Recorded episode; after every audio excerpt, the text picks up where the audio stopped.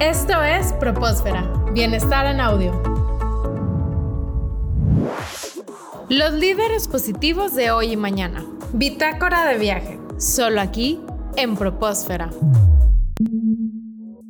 En un mundo tan conectado que avanza a pasos agigantados, es importante estar a la altura de las empresas internacionales. Y para hablar de este interesante tema, nos encontramos con Christian Howland. Él es director de Retail y Trade Marketing en NBC Universal. Hola Christian, ¿cómo estás? Muy bien, ¿y tú? Muy bien, muchas gracias por estar aquí. A ti, a ti por el, por el tiempo. Christian, nos gustaría mucho compartir con los jóvenes estudiantes y los recién egresados o los candidatos a graduar, las personas que están a punto de graduarse, algunos datos, alguna información que pudiera serles de utilidad y que en tu experiencia nos pudieras compartir. Pero para empezar me gustaría saber un poco más de tu trayectoria. ¿Nos podrías contar sobre las actividades que estás haciendo en NBC Universal? ¿Cómo empezaste? ¿Cómo llegaste a, a estos puestos? Y que los jóvenes puedan entender este proceso para llegar a un puesto como el tuyo. ¿Nos podrías compartir un poco más? Sí, por supuesto. Este, mira, yo estudié ciencias y técnicas de la información, que es como comunicación. Y este es un, un buen dato para empezar. En una escuela que hoy ya no existe.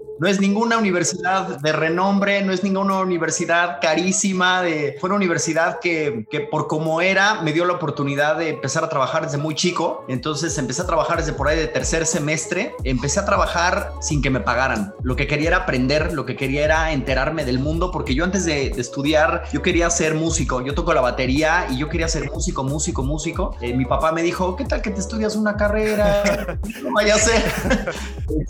y ya estudiando en comunicación, la vez que estudié en comunicación porque era lo más cercano a entretenimiento y a show business, ¿no? Claro, con los medios, lo más cercano con los medios. Exacto. Y la verdad es que el, va a parecer aquí que estoy dando este, ¿cómo es? ¿Cómo se dicen? Tomatazos o guayabazos, pero la verdad es que donde empecé a tener más claridad es que asistí a una conferencia que fueron unos tipos eh, que eran los directores creativos de Radio Fórmula, Jesús Fuentes, uno de ellos. Jesús Fuentes, un saludo para Jesús. Y un saludo. Eh, y ahí fue cuando dije, órale, o sea, esto este tema de la creatividad y la publicidad y traen este rollo de, de, de, liderazgo, me encantó. Tomé un curso con ellos, en fin, para no hacerte el cuento, el cuento largo, me dijeron, mira, pues se ve que tienes madera para esto, pero nada más eso sí, hay chamba, pero no hay lana.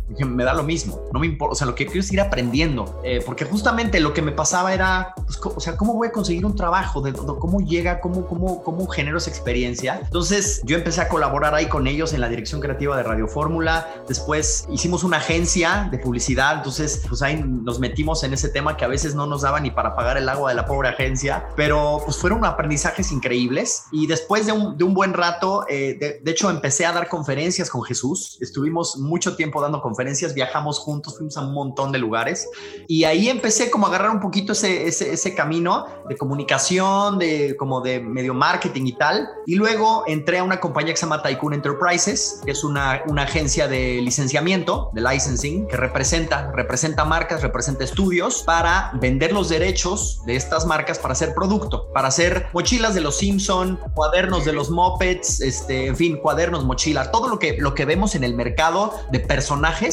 es, es este, los juguetes también. Es este juguetes, por supuesto, es este mundo de licensing, que es curioso porque no, a mí nunca me dijeron nada de licensing en la carrera no, y de productos de consumo, jamás. Y es algo a lo que estás expuesto todo el tiempo. No nada más de personajes infantiles, de, de marcas, de, o sea, una gorra Nike, no necesariamente la hace Nike. Alguien le compró la licencia Nike para hacerla, ¿no? Entonces, en fin, estuve, estuve ahí bastantes años, estuve casi 11 años ahí. Igual empecé como asistente, entré con el sueldo más bajo que se puedan imaginar, pero me encantó porque cuando llegué a ese lugar, ellos representaban Star Wars. Y cuando llegué a ese lugar y vi la vitrina y vi un casco de Darth Vader, a mi primera entrevista dije, ya acá soy. No voy a trabajar aquí, no sé cómo lo voy a hacer. Logré entrar ahí y empecé, empecé a, a, desarrollarme en el negocio, pero una de las cosas yo te diría que, que, me ayudaron en este proceso de entrevistas fue, pues fue justamente como a mí una vez me dieron un consejo que me dijeron, tú eres licenciado en la carrera que vayas a estudiar o ingeniero en la carrera que vayas a estudiar desde el primer día que entras a la escuela. Si tú actúas como licenciado desde el primer día que entras, ya le llevas cuatro años de ventaja a todos. Wow. Y pues me lo creí.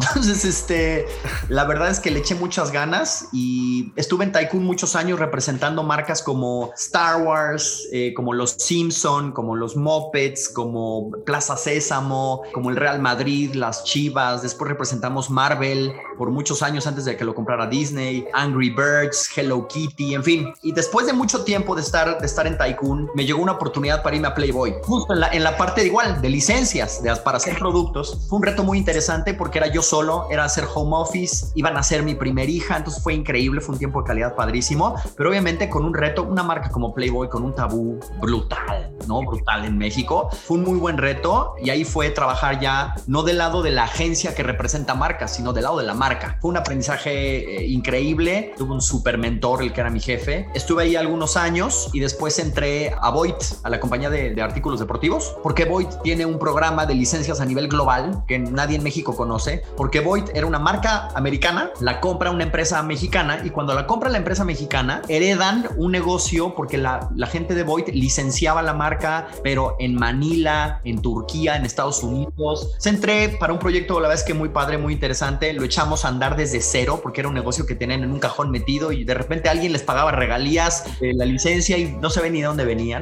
Y desde, desde antes yo ya representaba, en, cuando estaba en Tycoon, representábamos a Universal Pictures. Entonces ya conocía al equipo de Universal y justo cuando entré a Void empezaron ahí a decirme, oye, vamos a abrir una oficina, ¿te gustaría ser parte de la oficina? Claro, por supuesto, nos conocíamos muy bien, pero no se daban. Yo pedía unas cosas, me ofrecían otras, no nos poníamos de acuerdo, hasta que finalmente coincidimos y, y nos pusimos de acuerdo. Esto fue en julio del 2017 y es el trabajo de mis sueños. Es trabajar, siempre quise trabajar ya, ya en este mundo de las licencias y las películas y todo esto. Dije, yo, tengo que trabajar en un estudio de Hollywood. Yo tengo que trabajar, o sea, como que estas grandes productoras y tanto contenido, ¿no? O sea, y bueno, pues el, el camino te, te, va llevando, ¿no? Y es curioso porque si ahorita ves para atrás, pues no es como que dices, yo ya sabía que iba a trabajar en Universal. O sea, era uno de, los, de mis grandes sueños, pero, pero te das cuenta cómo cuando se te clava una idea en la cabeza y te gusta lo que haces y, y te apasiona y lo haces con amor, el camino se va abriendo. El camino se va abriendo y vas tomando decisiones.